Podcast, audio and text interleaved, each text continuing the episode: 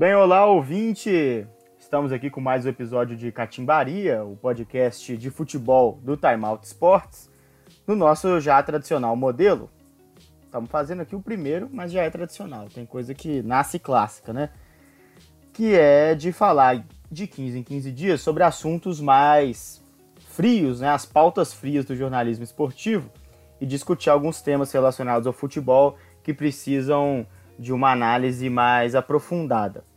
Hoje, né, eu sou o Bernardo Stilac, estou aqui com o Marcos Paulo e com o Fábio, que são os, aí, os participantes pessoal? originais do podcast, né? E aí, pessoal, tranquilo?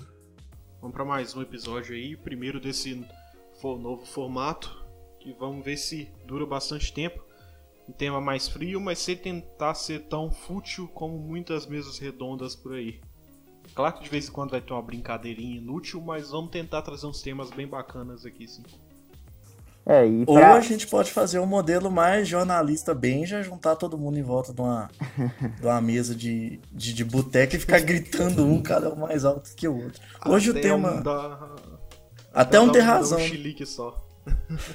Deus me livre. Mas esse tema de hoje acaba que coincide com o tema. Com uma situação recente, né? Que foi a, a, a última proibição da Comebol para Libertadores. E a gente vai aproveitar o gancho para falar de todas as outras proibições e das novidades indigestas que a Comebol tá trazendo para Libertadores, né?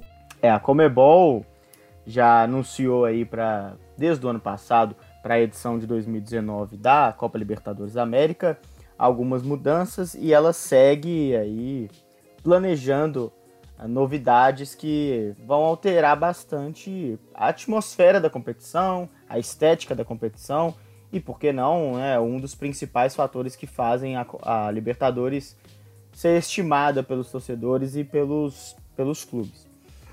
É, o principal deles, claro, é a final única, né? Final jogo único em campo neutro, já decidido a de 2019 que vai ser em Santiago do Chile e, e algumas outras proibições que se referem diretamente às arquibancadas, né? Como a ausência de bandeiras, a proibição dos sinalizadores e, mais recentemente, a, não a proibição, mas uma regulamentação dos mosaicos.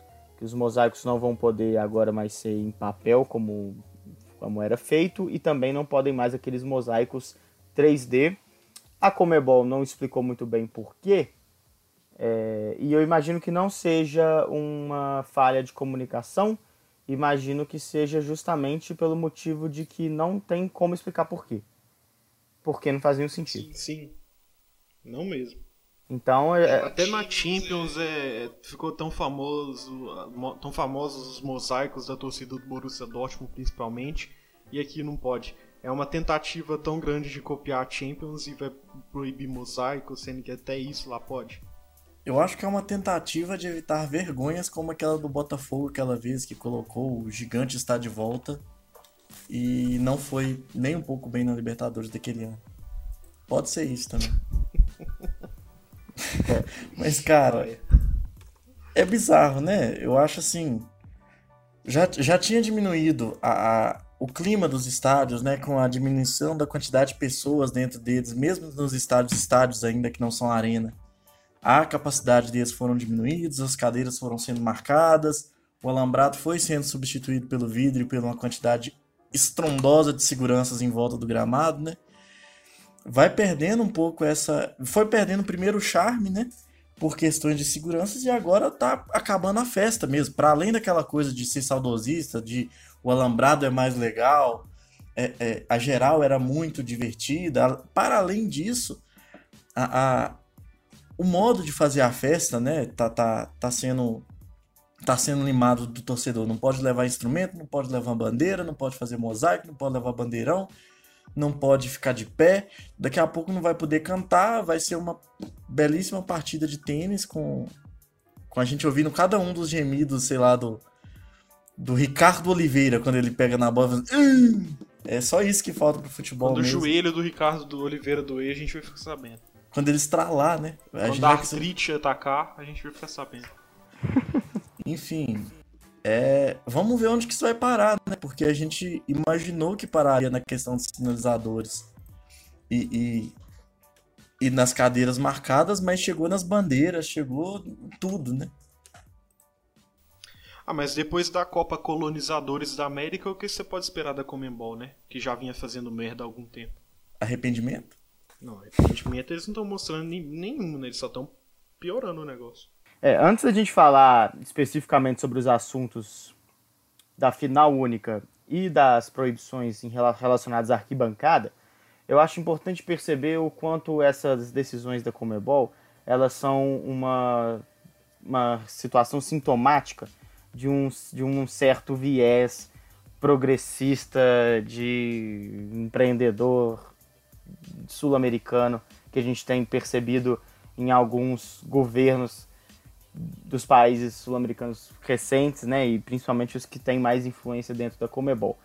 É, para ilustrar, mais ou menos, é, tem uma história que uma vez eu fui para São Paulo e chegando lá eu, eu peguei um táxi para ir do, até o lugar onde precisava ir e o taxista estava conversando comigo, reclamando muito da questão das ciclovias que estavam sendo feitas lá em São Paulo, da, da diminuição das das dos, dos limites de velocidade. Então ele estava irado, muito bravo mesmo, e aí eu fiquei só ouvindo, né? Não ia confrontar o cara imediatamente, estava cansado também da viagem. E aí ele falou, perguntou minha idade, eu respondi, e ele falou: "Não, vocês têm que fazer igual a minha sobrinha, que saiu desse lugar aqui e foi morar na Holanda. Aí eu achei isso muito curioso, eu não falei com ele na hora, mas o fato de que na Holanda é o, o principal meio de transporte é a bicicleta. E ele estava muito irado com o fato de São Paulo estar tá investindo em ciclovias e relegando aí o papel preponderante dos carros. E isso me fez pensar no fato de que a gente olha com muita reverência a esses países desenvolvidos da Europa e nos Estados Unidos, por exemplo, e, e, tam, e é, ignora os motivos pelos quais eles são desenvolvidos, ou o que eles tiveram de fazer para chegar até onde eles chegaram. E, de alguma certa forma queremos manter a, o conservadorismo aqui em vários aspectos e, e ainda assim chegar ao patamar que eles estão. O, o que acontece na Comebol é de uma certa forma parecido, porque é uma entidade que não conseguiu fazer de uma final entre Boca Juniors e River Plate a principal a principal imagem da sua organização. Não precisava de muito, precisava do jogo ter acontecido. Com qualquer problema é, estrutural, organizacional que tivesse dentro dessa partida, o simples fato desse jogo ter acontecido em duas partidas, dois finais de semana em Buenos Aires, já teria feito dessa a maior final de todos os tempos da Libertadores, talvez de, do, do futebol intercontinental, né? É, internacional. É, mas não, a Comebol foi incapaz de conseguir conduzir o evento, não conseguiu primeiro, né, dar condições à bomboneira no dia da chuva, depois não conseguiu dar condições de segurança aos jogadores do Boca Juniors e mais do que isso, acho que isso compete de fato a Comebol, a segurança tem outras instâncias mais responsáveis, mas manteve time, os torcedores do River Plate sete horas no estádio no sábado, depois no domingo de novo, até de fato adiar completamente a partida e ter a brilhante solução de fazer o jogo em Madrid. As favas com tudo que a gente pode falar sobre isso, e acho que não é mais o tema do nosso programa, é, só demonstra que qualquer tentativa de modernização da Comebol, a partir do que ela está fazendo, está começando por um ponto completamente equivocado. É uma entidade que não conseguiu se organizar nos, nos aparatos mais básicos e que busca agora uma modernização com base no que existe de mais moderno de dentro do futebol, entendendo que isso é o que de fato vai fazer a nossa a competição melhorar. Então, é, isso aí para mim já é o primeiro ponto. Agora, tratando do, de um aspecto mais específico, eu queria ouvir de vocês o que, que vocês acham da final em jogo único e se concordam ou discordam, por que, que acham que esse modelo pode dar certo ou errado dentro do cenário do futebol sul-americano. Olha, é, é, os argumentos principais, eu acho que eu, eu repito todos assim como um mantra, porque estão tratando o, o, o nosso continente como a Europa quando nós não temos geograficamente o tamanho da Europa, né? Eu tava vendo com, com esse problema do, do atleta do Nantes lá, o. Jesus, esqueci o nome do rapaz. Mas que teve aquela questão do, do, O atleta do Nantes, do Nantes que estava sendo transferido. Ah, o Cardiff, que foi. Emiliano Sala. Isso. Com essa questão eu tava olhando as distâncias lá, né? E, e, coincidentemente eu, eu me peguei medindo uma ponta de uma, a distância de uma ponta da Itália até a outra ponta da Itália. E a distância mais longa que teve foi de 600 quilômetros. 600 quilômetros é o que a gente percorre dentro de Minas Gerais para chegar na metade do caminho entre Belo Horizonte e o final de Minas Gerais, ali no Triângulo Mineiro. Sabe? Então, assim... a, a Caldense ano passado viajou mais para jogar do que isso. A Caldense ano passado foi para Juiz de Fora e, se não me engano, são 800 quilômetros. Sim, tenho que confirmar, mas se não me engano é isso. E isso eu peguei a borda de um país até o outro, né? E da Itália, que é uma ilha meio separada, né? De, de, do restante da Europa. É um pouco até mais distante. Mas você pega as outras distâncias, né? É uma coisa. Perto da nossa realidade é uma coisa risível. Então você pega. A, Comebol ela tá tendo. Ela tá lutando por uma modernização, mas sem considerar nenhum dos aspectos é, é, do nosso do, da nossa convivência com o futebol, do, das nossas questões geográficas enquanto continentes, não estão levando em conta a nossa a nossa realidade, a nossa subjetividade, vamos dizer assim. Então a Comebol ela parte do pressuposto que se ela fizer algumas coisas é, parecidas com a Europa, isso vai trazer uma modernização. Isso não faz o menor sentido, sabe? Tá ignorando principalmente a questão cultural que a gente já debateu bastante nos outros podcasts, né? A questão do, da relação do torcedor com o futebol, que aqui é muito diferente da relação de lá. Mas nesse, nesse aspecto, principalmente da final única, essas questões geográficas, assim. Não tem como a gente mandar um jogo no, em Santiago, que é, por exemplo, para o Cruzeiro, para o Atlético ou para o Flamengo, a gente está exatamente no extremo contrário do, do continente, né? Então, quando a gente fala em ter uma final lá que aparentemente é uma final em campo neutro, porque está no centro, vamos dizer assim, no centro do continente em relação a norte-sul, você pega um, uma cidade que está no extremo oeste do, do continente, com equipes fortes que vão disputar esse campeonato estando no extremo leste do continente. Então, acho assim. É, é, é impraticável você pensar em um jogo neutro, em uma final neutra, com, umas, com distâncias tão absurdas dentro do próprio continente. Não, não tem condição. Não, o que aconteceu de uma quantidade de torcedores para a Espanha não vai continuar acontecendo e também a gente sabe que lá a imensa maioria foi de torcedores espanhóis que foram ver um espetáculo de futebol como se fosse como se fosse uma rinha de bicho, cara, como se fosse um rodeio, tipo assim, ah, trouxeram esses caras lá da, da, da América Latina, vamos ver como é que esses caras comportam dentro do campo aqui, sabe? Foi uma coisa completamente fora da realidade e eu acho que não vai funcionar de forma alguma aqui na América Latina e isso vai ser, se nada, se Deus quiser, isso vai ser mudado o mais rápido possível. A gente tem que pensar também que é muito, muito mais barato você viajar dentro da Europa do que você viajar aqui no, no é, dentro do próprio continente, né, do próprio da, da América do Sul. É, e aqui você não tem uma disponibilidade. Gente que vai no estádio todo jogo, que acompanha o time mesmo, não é o cara que vai viajar de avião. Não é o cara que vai acompanhar o time dele de avião. Então você imagina. É, a final desse ano é em Santiago. Aí você pega. Vamos supor que chegue um time da Venezuela e um time do Brasil.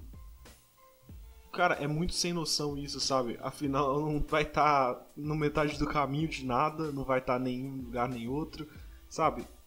E outra coisa, todo ano os jogadores reclamam de ter que jogar nas altitudes.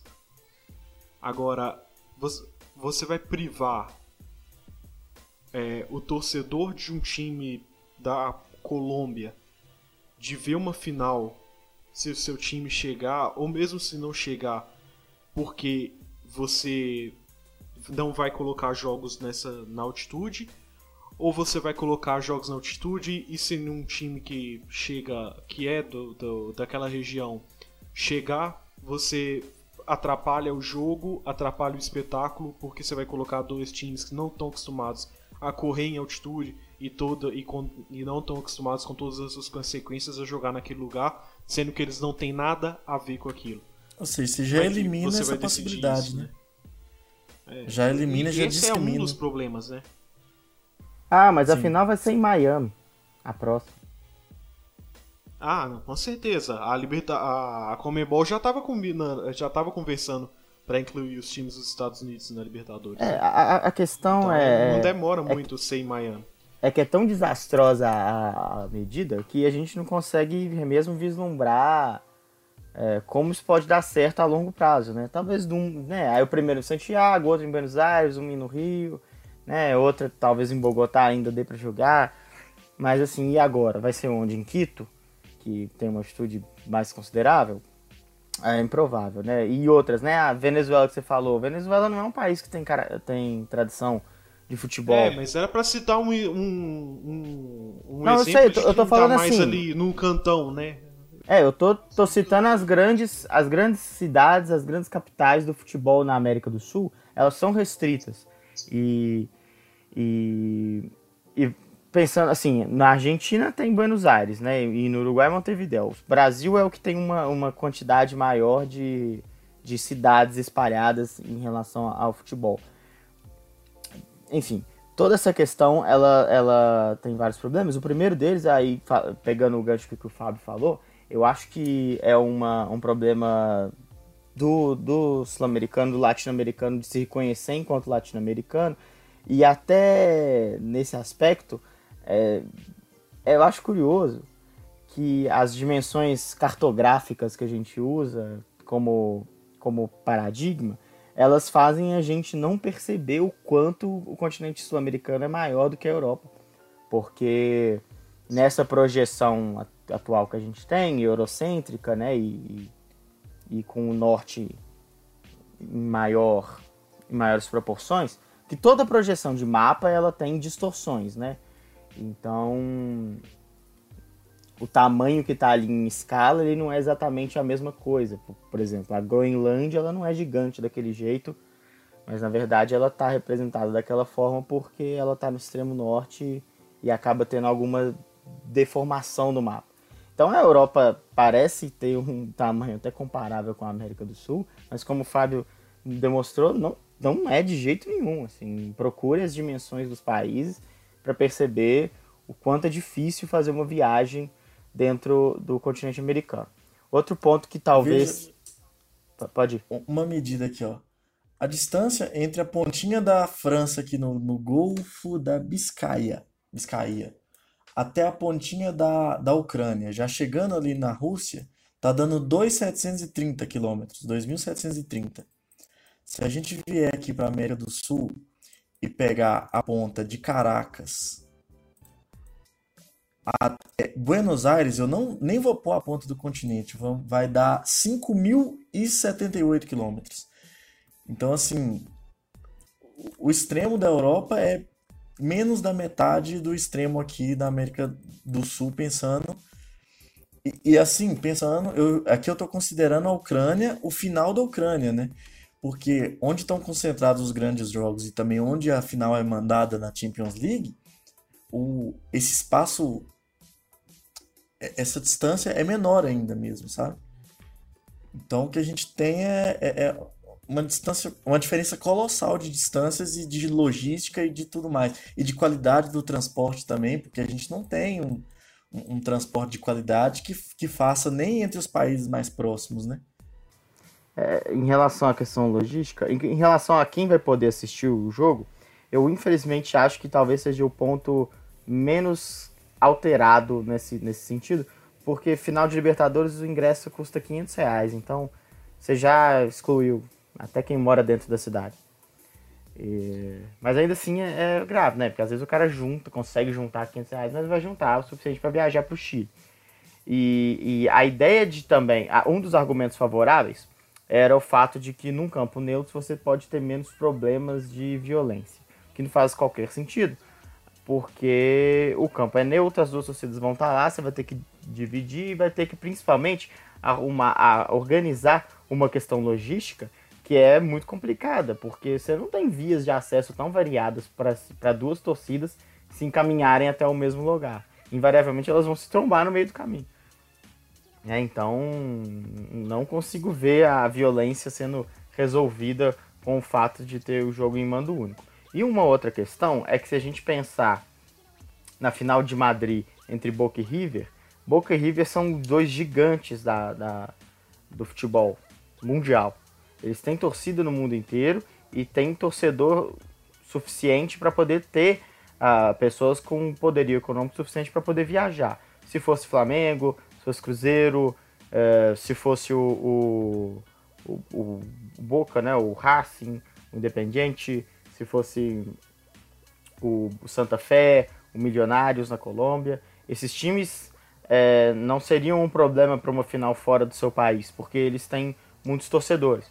Mas eu me pego vendo a possibilidade de a gente ter uma final, assim como a gente teve alguns anos atrás, entre Independiente Del Valle e Atlético Nacional, que são o Atlético Nacional tem uma ao, ao, um, ao um grande sucesso na Colômbia nos últimos anos, né, com, com patrocínios, mas o Independente Del Valle, mas ainda assim não é um, uma das maiores torcidas da Colômbia, e o Independente, né, não é da, das, das cidades mais, mais populosas da Colômbia também, o Independente Del Valle é um time equatoriano realmente pequeno, assim, no cenário da, da Libertadores. Uma final no Chile entre essas duas equipes, consigo imaginar que um estádio seria preenchido por essas duas torcidas, sabe? É inviável até por conta disso. E, e, e também não, quando se toma uma medida dessa, não se pensa na possibilidade é, de, de chegada de times menores, assim. Além de tudo, a América do Sul também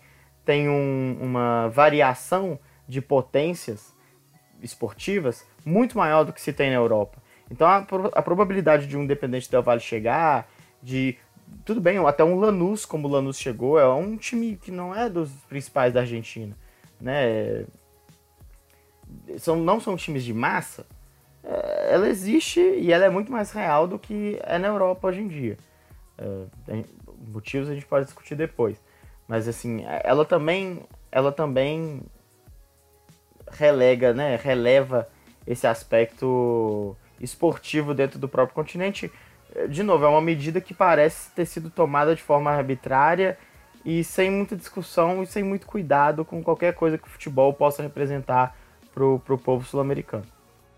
Assim, falando, a gente consegue imaginar que provavelmente vai é, o, o, favorecimento às, às, equipes grandes, às equipes que têm condição financeira, tanto a equipe quanto a torcida, de fazer uma festa gigantesca em um país diferente, de levar mais gente, de gerar mais renda.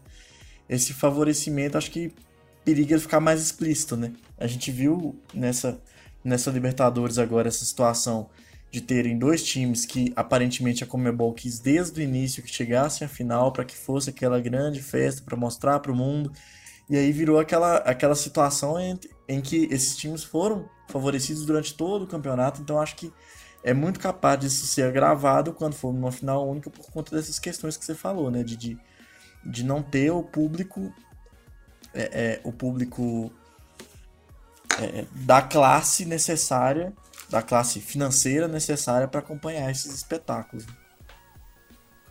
Não, fora que possivelmente essa final em jogo único vai ficar restrita a alguns lugares. Né?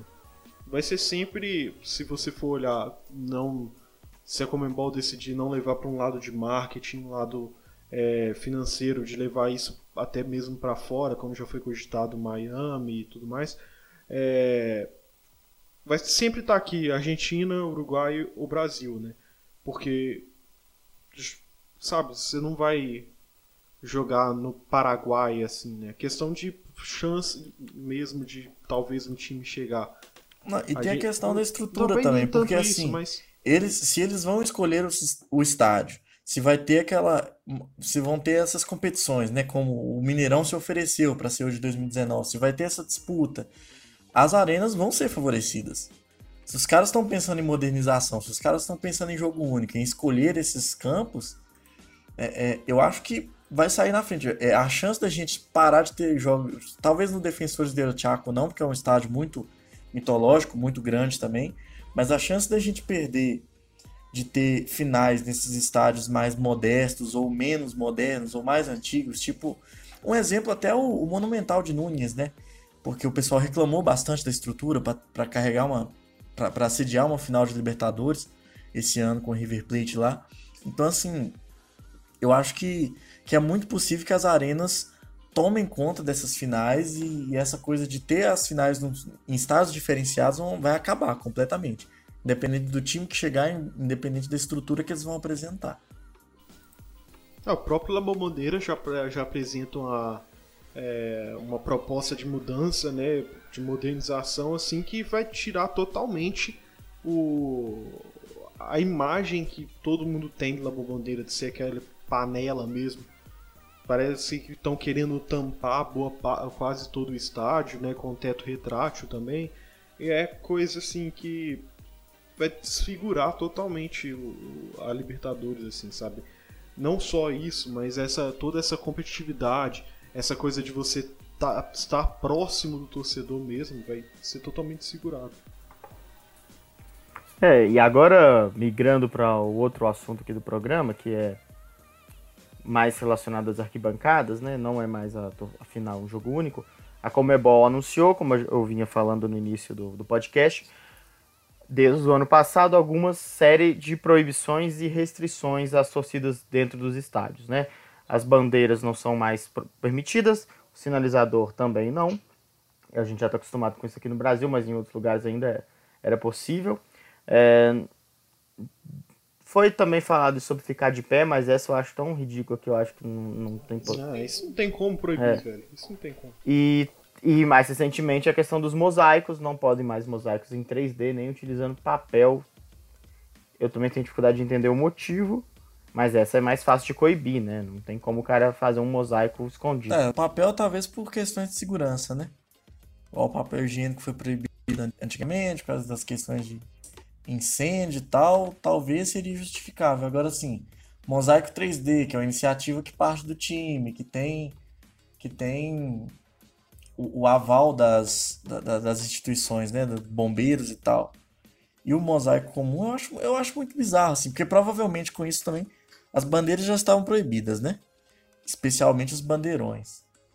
É, é, em alguns jogos da Libertadores do ano passado eles liberaram o uso das bandeiras é, de bambu, em outros não, aí tinha que levar aquelas bandeirolinhas pequenininhas que era a coisa mais frustrante do planeta, cara. Você olhar uma torcida organizada inteira com as bandeirinhas assim de, de meio metro por meio metro, assim, sabe? Era uma coisa broxante, frustrante.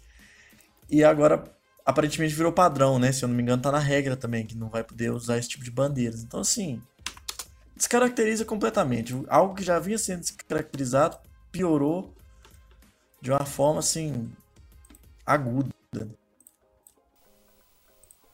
Essa questão do sinalizador eu posso ter errado, mas eu tenho a impressão que ela foi bem assim.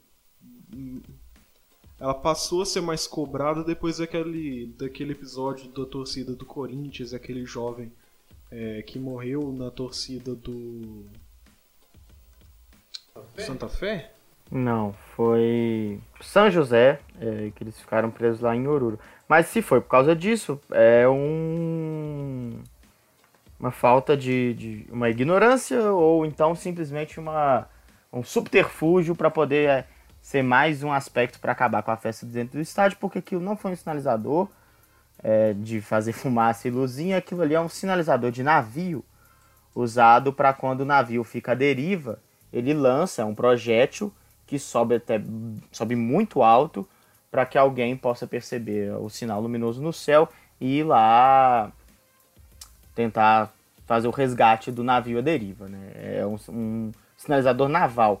Não tem absolutamente nada a ver com o sinalizador que se leva dentro de um estádio, que é um bastãozinho que você acende e tem uma luz que solta fumaça. É igual aquelas velas de bolo de aniversário que se acende ela vai queimando. Só que, lógico, com uma potencial muito maior, ele queima durante muito mais tempo, faz mais luz e solta fumaça. Aquilo não machuca de forma alguma, a não ser que você pegue aqui. Aqui em Minas é muito comum a rua de fogo nos jogos do Atlético, né? Então, que são esse, é, que é esse mesmo tipo de sinalizador e você não tem nenhuma nenhuma notícia de que alguém foi machucado por aquilo. Então é você vê que não esse tipo de sinalizador não traz problema nenhum. É, infelizmente, para sobre essas restrições e proibições, elas não me, me impactam em muita coisa, porque quer dizer, me impactam, óbvio, como torcedor de futebol, mas elas não me surpreendem. É, já era esperado. E pegando nesses aspectos pequenos, é, é né, a, o que dá para proibir? Dá para proibir a bandeira, dá para proibir o mosaico, dá para proibir o sinalizador, né? Ficar em pé não dá. Mas à medida que você vai proibindo cada coisinha dessa, você muda completamente o perfil de quem vai no estádio. Podem ser inclusive as mesmas pessoas, mas é outra situação, é, é outra atmosfera, é ridículo. É comparativo não faz nenhum sentido. foi na Libertadores desse ano. Porque é, o, a Máfia Azul e a Pavilhão do Cruzeiro se envolveram em uma confusão no jogo. Não lembro qual jogo que foi, mas eu, se eu não me engano foi o jogo de volta contra o Flamengo. E a partir dali eles não poderiam mais usar a bateria, nem bandeiras, nem vestimentas da torcida organizada. Ninguém foi proibido de ir ao estádio, mas não poderiam ir caracterizados nem levar a bateria das torcidas. E assim, cara, os, os outros jogos, é, é, em alguns jogos fora da Libertadores, eles não levaram os instrumentos para como se fosse um treinamento, vamos dizer assim. E, e, também teve uma questão que eles não sabiam se aquela, se aquela punição ia valer também para jogos da CBF. E cara, naqueles jogos e no jogo contra o Boca, foi uma coisa assim desoladora, sabe? Porque você pensa, a maior torcida organizada do time e uma das maiores entra sem bateria. Só sobra aquelas torcidas. No caso, só sobrou as torcidas mais elitizadas, que, na minha opinião, vou perdoar se eu vou acertar alguém aqui, mas as baterias são todas muito ruins. E assim, eu fico imaginando a situação em que. Um, um estádio em que já de começo você não pode entrar com bateria, você não pode entrar com bandeira, você não pode. Que é o que parece que vai as proibições parece que só vão aumentar, né? A impressão que passa é essa. E assim, o perfil do torcedor vai mudar nesse modelo que você falou, porque a festa muda completamente, cara. Se você tem uma bateria puxando, se você tem alguma coisa que seja referência, né, para você cantar num estádio de repente que tem uma acústica muito ruim, então se você tá ouvindo a bateria, você consegue cantar junto com quem tá lá do outro lado, assim. A ausência desse, desses, dessas coisas atrapalha até tecnicamente e também, cara, ninguém. É muito difícil cantar sem ter uma referência, sem ter uma torcida organizada cantando e fazendo, editando o ritmo, sabe? Eu acho que se eles avançarem nessas proibições, é garantia de que a festa na arquibancada vai ficar muito prejudicada e o esporte vai perder um pouco da cor, né? Porque a gente já. Não, vai virar jogo da seleção brasileira, porque igual aquele é, Brasil e Argentina que teve aqui no Mineirão em 2000 16 ou 17, não lembro agora. Foi 3 a 0 pro Brasil. Eu fui no, nesse jogo e era assim, eu passei o, o, jogo inteiro numa sequência de exercícios que eu acho que eu nunca fiz tanto exercício na minha vida. Era um senta, levanta, senta, levanta constante, porque você senta, você tava em pé quando a bola tava no meio campo, tinha alguém gritando, te enchendo o saco, você tinha que sentar. Aí o jogo, a bola ia pro gol, Alguém levantava na frente, vinha todo mundo levantando, você tinha que levantar de novo. E de repente começa a gritar pra você sentar porque tá atrapalhando. Então, e ninguém canta nada. Não vou entrar nem no mérito de que as músicas de seleção são péssimas, né? Mas, é, sabe, é, é, é era um público totalmente do que a gente, totalmente diferente do que a gente está acostumado de ver do quando é um jogo de time. Então vai virar esse tipo de torcida de seleção, sabe? Totalmente e esse é, jogo da Argentina, cara... que não é a galera que, que canta tudo, que tá ali acompanhando e que te xinga se você levanta no meio do jogo, sabe? E esse jogo contra a Argentina ainda teve um agravante, que é a torcida adversária, né? os caras cantam, os caras têm música, os caras fazem festa para jogo da seleção. Então, assim, a, a, gente já sai muito atrás porque já não tem essa identificação, o público é muito elitizado, mesmo quem é elitizado não tem essa identificação tão forte e acaba não tendo músicas, não tendo que, o que fazer no, no estádio, né? Você vai no estádio para assistir um jogo mesmo. E, e ainda com esse gravante, tem o adversário que canta muito, tem o adversário funcionando. Eu acho que a gente vai ter muito problema com isso, com essas proibições, porque a identidade que foi se perdendo das seleções durante o tempo, e que eu acho que só a Argentina e talvez o Uruguai tenha conseguido manter alguma força enquanto torcida assim, eu acho que esse, esse movimento vai começar a acontecer com os clubes também, principalmente os clubes mais ricos, mais elitizados, né? Que, que, que vão perder essa identidade, vão, o público vai mudar, por conta de questões financeiras e por conta do comportamento dentro do estádio, vai acabar muito com a festa. É, eu fico curioso para saber até como a Comebol vai se utilizar do marketing para promover a própria competição, sendo que um dos principais aspectos que eram retratados nesse sentido eram as torcidas fazendo festa, né? É, sinceramente, me, me, me chateia muito esse assunto e a gente já falou no, no outro podcast, no primeiro, né, sobre o fato do principal jogador do River, o, o Pete Martinez, que foi jogar na Liga Americana, os outros, joga outros jogadores que também já foram jogar na Liga Americana, vários nomes indo para ligas secundárias, jovens saindo muito cedo do futebol sul-americano. A, a, festa mesmo, assim, da, nas arquibancadas, ela tende a, tem, tenderia a ser é, cada vez mais a, a, grande protagonista do espetáculo da Libertadores e que agora vai deixando de ser também, né? Assim, muita gente fazendo nada não é legal numa foto, assim. Muita gente em pé, muita gente sentada, meia dúzia cantando, gritando, fica legal. Agora, pega uma foto do, de uma torcida inflamada, com bandeira, com um sinalizador.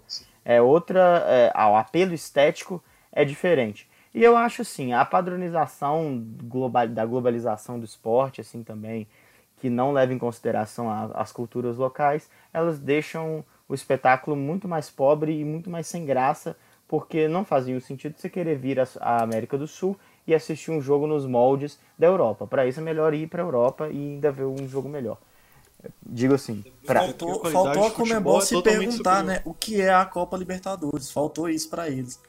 Porque se eles mesmos, igual você falou, eles mesmos vendem a, a, Copa Libertadores como um campeonato de torcida, é a força da torcida, é a festa que é diferenciada das outras festas do, de futebol do mundo.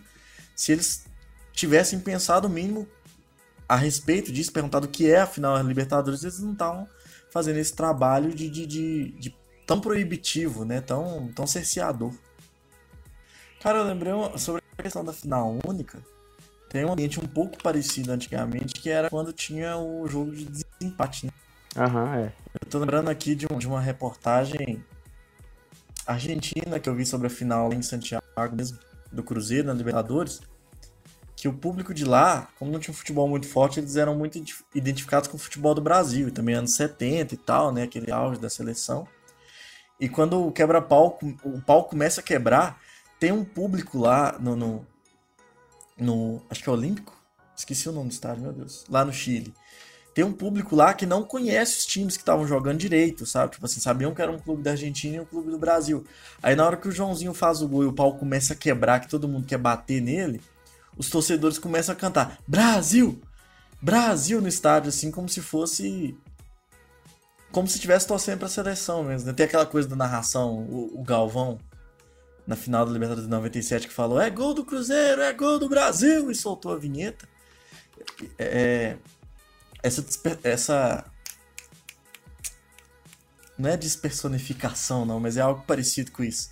Essa perda de identidade vai rolar pra caramba, porque não vai ter condição de colocar um estádio inteiro do, do, dos próprios times não.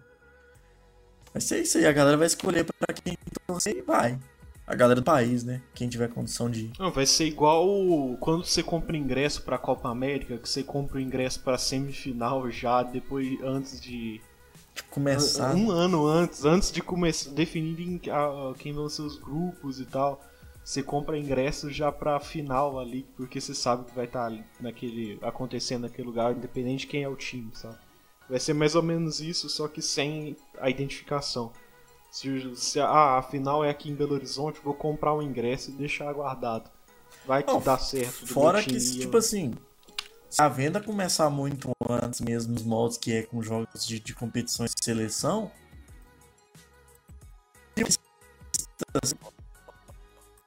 que é o pessoal do país, principalmente, vai comprar e vai revender isso próximo da data do time, quando os finalistas estiverem definidos, assim. Ah, mas se você pegar que, é que eles estão indo pra modernização tão burra, só falta eles pegarem e fazer igual o Atlético Paranaense e colocar biometria na porta do estádio, você não poder vender ingresso, entendeu? É, só isso que falta mesmo. O Cruzeiro quase que entrou numa treta dessa também, né? Quando o sócio foi modificado, eles voltaram com a, com a, com a cláusula lá que diz que você deve apresentar o documento para entrar. E aí o pessoal chiou pra caramba, porque assim, a coisa mais normal do mundo é eu não vou no estádio, eu impresso pra alguém, ou eu alugo, sei lá. Porque também categoria de sócio torcedor é muito caro. Tem gente que faz o sócio cativo e o jogo que não vai, pega um dinheiro ali pra ajudar na, na mensalidade, né? E o Cruzeiro começou com isso. Só que aí, depois da pressão, eles inventaram lá de que, na verdade, era para se der algum problema, tem que estar tá portando a documentação para poder ir lá na central do sócio e resolver, sabe? Mas o Cruzeiro quase, quase, quase começou com isso, de cobrar, tipo assim, você vai passar seu cartão de sócio torcedor, você mostra seu documento junto.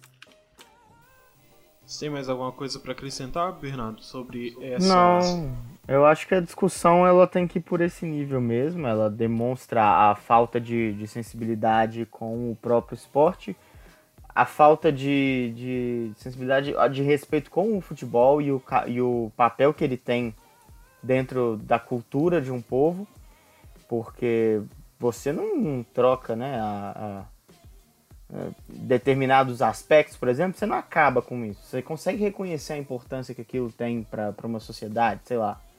É, vai acabar o carnaval no Brasil, supondo. Assim. Vai. É, quer dizer, né? Não desafia, não? É, é, quer dizer, eu acho que pode não vai acabar assim como o futebol não vai acabar, mas eles podem ir cortando coisinhas, né? É melhor que nem a gente suscite esse, esse tema, porque, porque não duvido nada também. Mas assim, é, em, em, locais onde se respeita mais a tradição, né, é, existe um cuidado maior em fazer esse tipo de modificação. E, e aqui onde a gente é tão conservador, né, as pessoas são tão conservadoras com, com aspectos tão pequenos e, e não importantes dentro da sociedade, é, aceita-se muito fácil a, as mudanças e com as mudanças em pontos que são importantes e que, e que são prezados por tantas pessoas, né? E, e basta um discursinho, é, né? uma conversa fiada para todo mundo achar que vai valer a pena e que é a modernidade chegando. Então, é, é, é por isso que é fácil fazer esse tipo de modificação aqui na América do Sul, aqui no Brasil, né?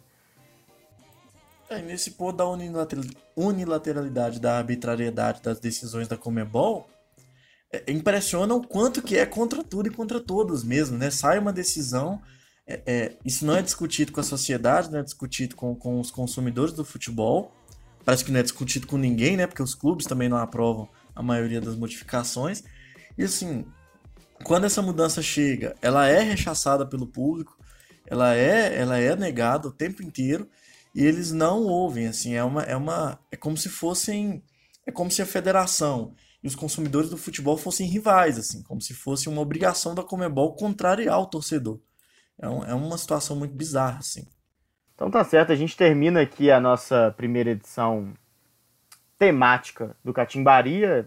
Pode esperar aí de 15 em 15 dias a gente vai falar sobre um assunto de forma mais central né, vai mudar, talvez trazer pessoas que falem melhor sobre determinados assuntos, mas o, a ideia é essa, o feed vai ter de 15 em 15 dias uma, uma, um balanço geral sobre o que está acontecendo no futebol brasileiro, mais factual, e também, nesses intervalos, o, um programa frio, né, uma pauta fria discutindo um pouco mais sobre a realidade do futebol de maneira mais ampla, eu fui Bernardo Stilac, estive aqui com o Marcos Paulo e com o Fábio.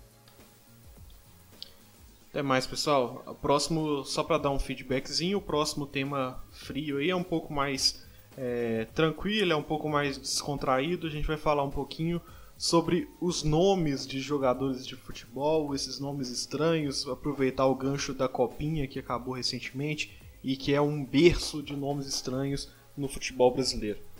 Até mais. Até mais, pessoal. É, o que o Marcos falou aí do próximo podcast temático também vai ter os apelidos, né? Que, que, que movimentam aí a, o, o humor do futebol brasileiro também. Então, a gente aguarda vocês, a gente vai ter um convidado, se nada der errado, né? Se tudo der certo. O Thales Alves, que tem muita experiência também com futebol de várzea, vai trazer uns, uma perspectiva um pouco mais bem-humorada para o próximo tema também. Então, tchau, pessoal. Até a próxima.